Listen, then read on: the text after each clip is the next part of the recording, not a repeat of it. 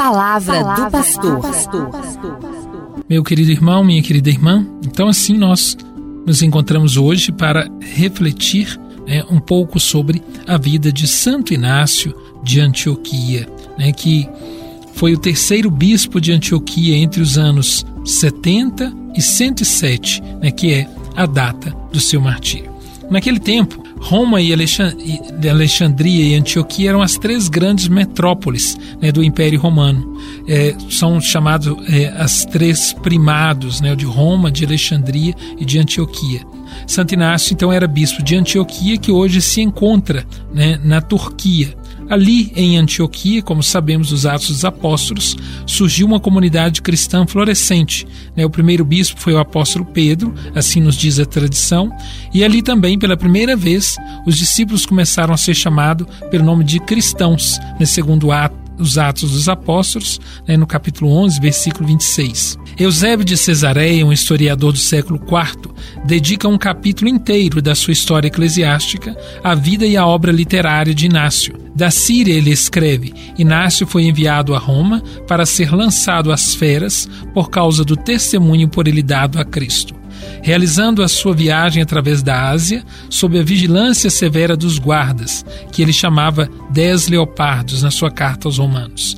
Nas várias cidades por onde passava, com pregações e admoestações, ia consolidando as igrejas. Sobretudo, exortava muito fervorosamente a evitar as heresias que, na época, começavam a pulular e recomendava que não se separassem da tradição apostólica. A primeira etapa da viagem de Inácio rumo ao martírio foi a cidade de Esmirna, onde era bispo São Policarpo discípulo de São João.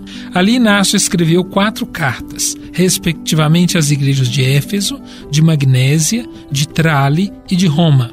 Tendo partido de Esmirna, prossegue Eusébio. Inácio chega a Troade e de lá enviou novas cartas, duas às igrejas de Filadélfia e de Esmirna, e uma ao bispo Policarpo. Eusébio completa assim o elenco das cartas que chegaram até nós, da igreja do primeiro século, como um precioso tesouro. Lendo estes textos, sente-se o vigor da fé da geração que ainda tinha conhecido os apóstolos. Sente-se também nestas cartas o amor fervoroso de um santo. Finalmente, de Trode, o Marte chegou a Roma, onde, no anfiteatro Flávio, foi lançado às feras. Nenhum padre da igreja expressou com a intensidade de Inácio o anseio pela união com Cristo e pela vida nele. Inácio suplica os cristãos de Roma para que não impeçam o seu martírio, porque está impaciente por unir-se a Jesus Cristo. E explica: é bom para mim morrer, indo para Jesus Cristo, em vez de reinar até os confins da terra. Procuro a Ele que morreu por mim, quero a Ele que ressuscitou por nós. Deixai que eu seja imitador da paixão do meu Deus nas cartas aos Romanos. Pode-se captar nessas expressões fervorosas de amor e elevado realismo cristológico típico da igreja de Antioquia, como nu nunca atento à encarnação do Filho de Deus e à sua humanidade verdadeira e concreta. Jesus Cristo, escreve Inácio aos Herminenses, pertence realmente à estirpe de Davi. Realmente nasceu de uma virgem, realmente foi crucificado por nós. A propensão irresistível de Inácio para a união com Cristo funda uma verdadeira mística da unidade. Ele próprio define-se um homem ao qual foi confiada a tarefa da unidade.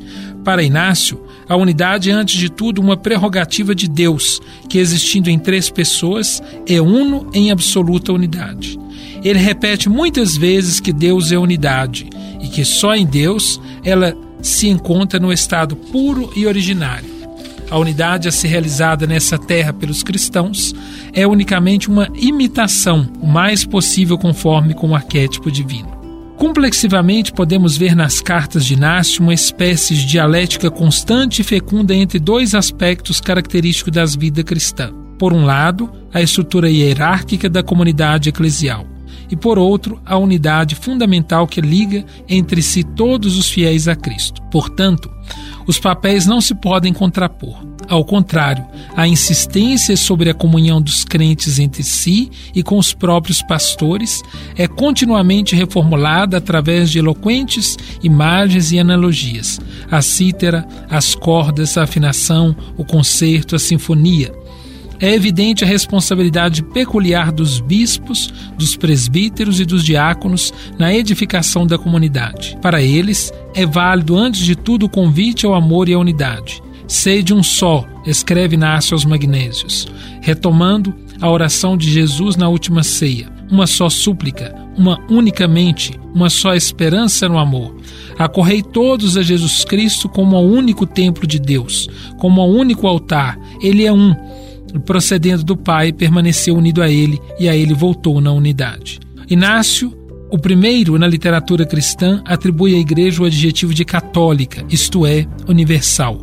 Onde estiver Jesus Cristo, afirma ele, ali está a Igreja. E precisamente no serviço de unidade à Igreja Católica, a comunidade cristã de Roma exerce uma espécie de primado no amor. Em Roma, ela preside digna de Deus, venerável, digna de ser chamada beata, preside a caridade que tem a lei de Cristo e o nome do Pai. Então, nós podemos dizer que Inácio é um verdadeiro doutor da unidade, né, que trabalha por essa unidade da igreja.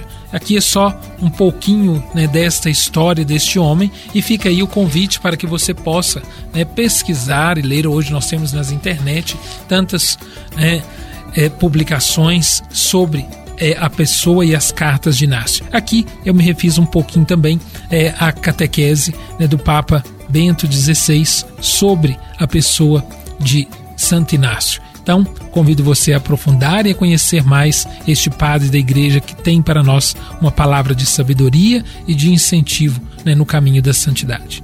Então, né, unidos em Cristo, permaneçamos sempre em oração e nos encontramos amanhã para falarmos do apóstolo Pedro. Você ouviu Palavra do Pastor.